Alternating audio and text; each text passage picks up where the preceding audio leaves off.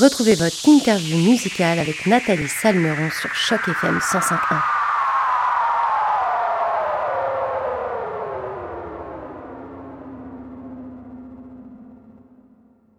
Bonjour à toutes, bonjour à tous et surtout bonjour à toi Mindflip et surtout merci d'avoir accepté notre invitation pour euh, cette interview sur les ondes de Choc FM 105.1. Comment tu vas aujourd'hui Mindflip? Ça va super bien, toi?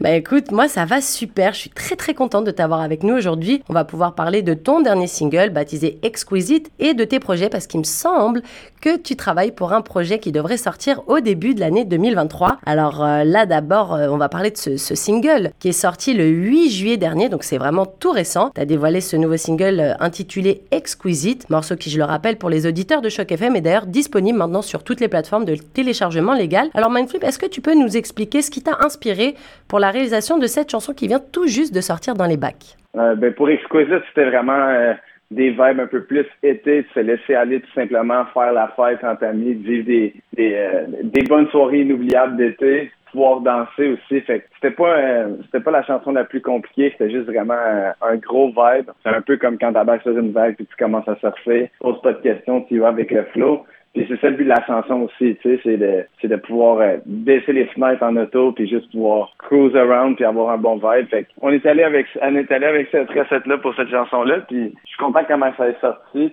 considérant que c'était vraiment différent du genre de musique que je faisais auparavant. C'était moins hip-hop, c'était plus du côté pop, on pourrait dire. Mais justement, toi, c'est en 2018 que tu as décidé de te lancer dans une carrière musicale. Euh, du coup, est-ce que tu peux dévoiler aux auditeurs de Choc FM 105.1 qu'est-ce qui a été le déclic pour toi pour te lancer officiellement dans l'industrie musicale? OK, ben à temps plein, vous voulez dire, ou quand j'ai commencé en 2018 puis j'ai voulu Ouais, quand tu as décidé de faire ça vraiment de ta vie et de bah, plus faire autre chose à côté, parce que je pense qu'au début, on est toujours obligé, quand on est un artiste, de, d'avoir un deuxième job, histoire de faire rentrer un peu des sous. Mais à un moment donné, bah, tu te dis, OK, maintenant, ça y est, c'est le moment, j'ai envie de me lancer que là-dedans. Et, voilà, mais il y a toujours un petit déclic, en fait, quelque chose qui te dit, OK, c'est maintenant ou jamais, en fait. Ben, dans le fond, c'est certain que c'est en lien avec les revenus moi, quand j'ai commencé en 2000, euh, j'ai commencé à être sérieux avec ça en 2018, mais c'est juste en 2021 que j'ai commencé à pouvoir vivre de ma musique. Ça fait un an et demi que je fais ça temps plein. Puis, dans le fond, j'avais une job en même temps. Je travaillais le job de livraison, puis j'écrivais des chansons avec les fenêtres baissées pendant que je faisais des livraisons, puis je répondais à des emails entre les stops quand que je déposais des packages. Puis, à un moment donné, c'est arrivé à un point où est-ce que ma musique faisait plus de revenus que mon emploi. Fait que j'avais tout simplement plus besoin de mon emploi. Fait que je pouvais me concentrer à faire ça à temps plein. C'est sûr qu'au début, au début, il fallait que j'investisse l'argent de, de mon emploi dans ma musique pour pouvoir commencer à faire démarrer le projet. Puis une fois que le projet a démarré, mais ensuite, c'était juste c'était juste de, continuer avec la même énergie qu'on avait dès le début. Fait que le believe, d'y croire, puis de mettre son 100%, puis d'être le plus vrai possible à travers ça. Et, euh, et de manière générale, est-ce qu'il y a des, artistes qui, qui, te, qui t'inspirent ou peut-être avec euh, qui t'as papoté euh, au moment où tu t'es lancé pour, pour prendre de la force ou juste peut-être juste des, des inspirations musicales que tu as depuis quelques années et qui ont peut-être inspiré ou influencé ta musique? Oui, définitivement. Tu comparativement à Exquisite, les autres chansons que j'ai faites auparavant étaient plus dans les vibes hip-hop, euh, on pourrait dire début des années 2000, un peu comme du Dr. Dre, comme son album The Chronic. Puis je me suis beaucoup inspiré aussi de Nate Dogg, Snoop Dogg, puis euh, des rappers de, de, la, côte Est aussi, un peu comme euh, Notorious Big ou Nos. Fait que suis vraiment, j'ai vraiment rentré dans le vieux old school hip-hop underground. C'est vraiment à travers ça que j'ai développé ma musique. Sauf que c'est ça que le seul but avec Exquisite aussi, c'est de faire quelque chose qui était complètement différent puis de démontrer l'autre côté de ma créativité. Ce qui va être un peu aussi la thématique euh, du premier EP, dans le fond. C'est Duality, Life of a Gemini, la dualité, les deux côtés du Gémeaux. Le côté un peu plus funky, house music comme Exquisite, puis l'autre côté vraiment underground, old school hip-hop, comme les autres chansons que je faisais avant. Alors sur Choc FM 105.1, tu sais bien qu'on a à cœur de mettre en avant la diversité de la francophonie, qu'elle vienne du Grand Toronto ici ou de partout dans le monde en fait. Toi, Mindflip, tu chantes principalement en anglais. Euh, est-ce que tu peux nous expliquer pourquoi avoir fait ce choix? Parce que toi, tu viens à la base de Gatineau, au Québec. Le français, c'est quand même ta langue maternelle, mais tu es totalement bilingue et tu as décidé de, euh, de composer en tout cas en anglais. Et est-ce que tu peux nous expliquer pourquoi?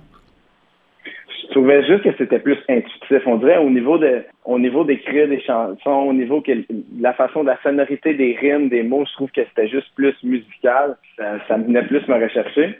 Puis en plus de ça, ça m'ouvre les portes à un plus grand marché aussi. Fait que ça semblait gagnant-gagnant.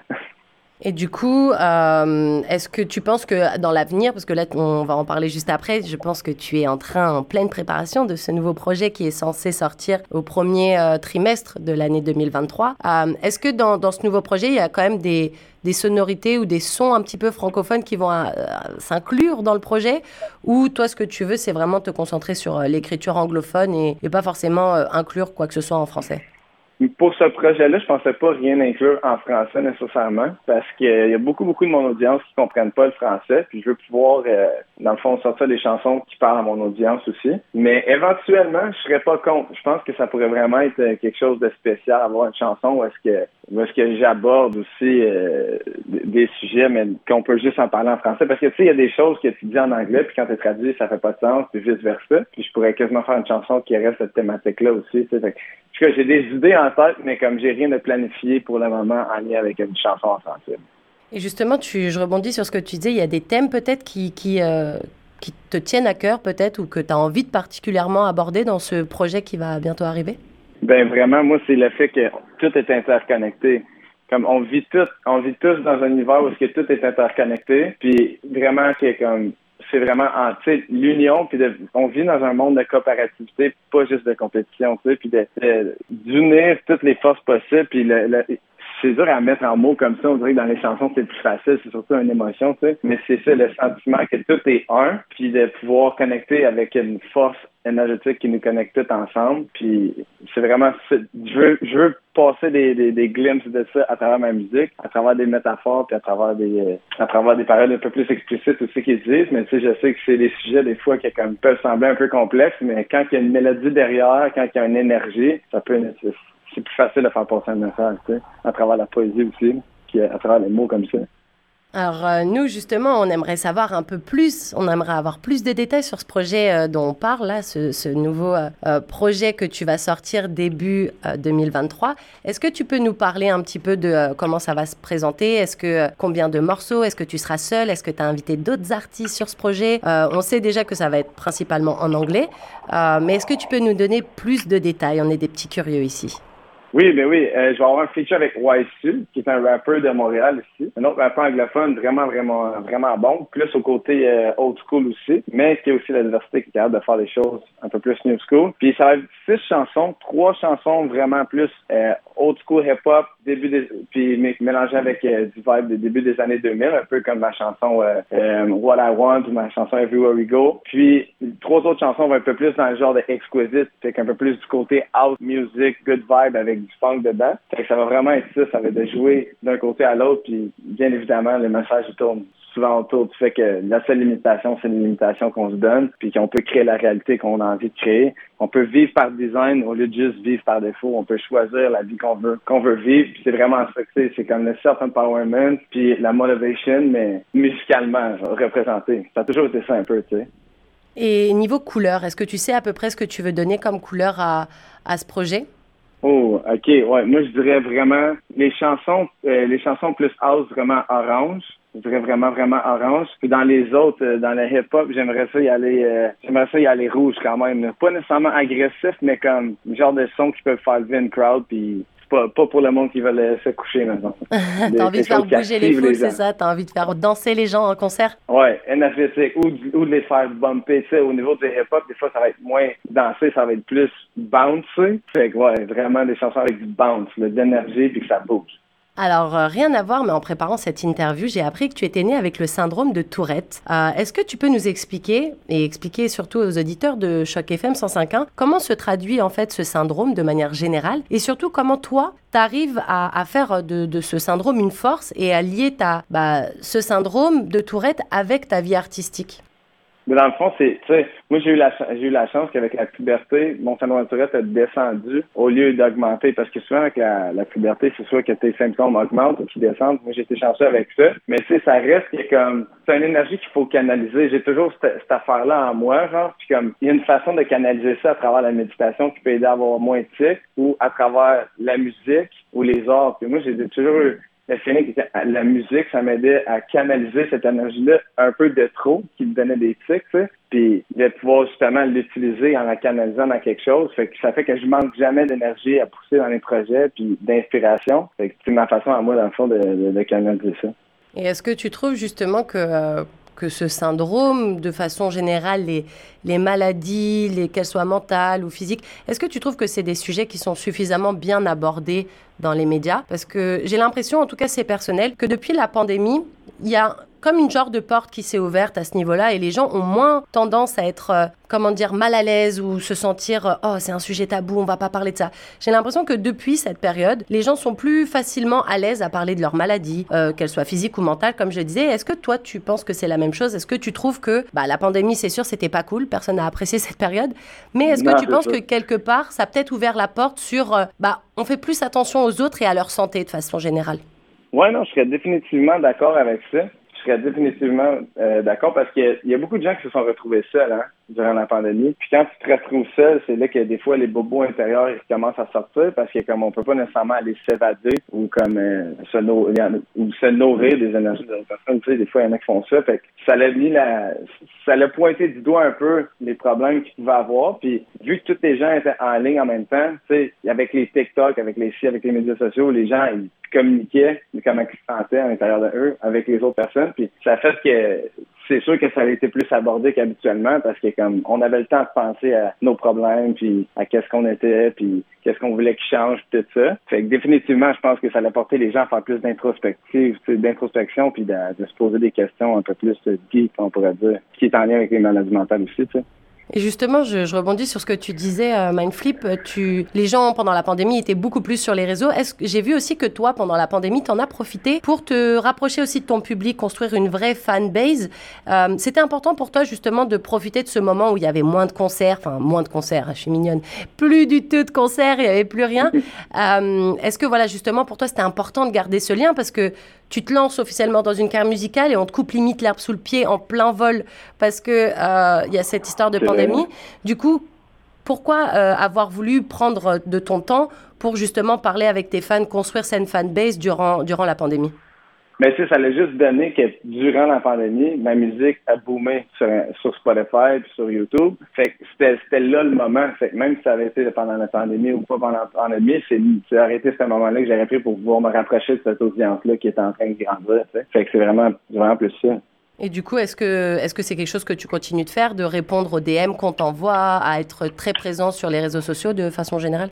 Oui, 100 Je trouve que c'est très important, le plus possible de répondre aux DM, puis de lire les commentaires, puis d'interagir avec les personnes qui supportent la musique, parce que si c'était pas des, des, personnes qui supportaient la musique, les artistes ne feraient rien. C'est vraiment, c'est ça qui fait qu'on peut en vivre, c'est que les gens aiment écouter notre musique, puis je trouve que c'est toujours quelque chose, une expérience le fun de pouvoir connecter avec ces personnes-là, puis de, de réaliser qu'à travers la musique, on connecte avec plein de gens. C'est ça le but de la musique aussi, c'est de connecter avec le plus de gens possible. Et puis c'est là aussi, tu te rends compte à quel point ta musique, elle voyage, parce que des fois, tu vas peut-être recevoir des messages de gens qui viennent du Canada, donc forcément, c'est, on va dire, c'est euh, le pays, machin, mais des fois, tu vas recevoir des messages des gens qui viennent de l'autre bout du monde. Et vu que pour le coup, tu chantes en anglais, c'est peut-être aussi plus facile de la faire voyager à ce moment-là, ta musique, et de te rendre compte que tu as peut-être du public jusqu'en, je sais pas, jusqu'aux Philippines, jusqu'à Taïwan, quelque part par là-bas, tu vois. Donc, euh, ouais, ça doit. Est-ce que des fois, tu as des, des, des gens qui te parlent, qui viennent d'un endroit où tu dis, waouh, ma musique, elle est arrivée jusque là-bas?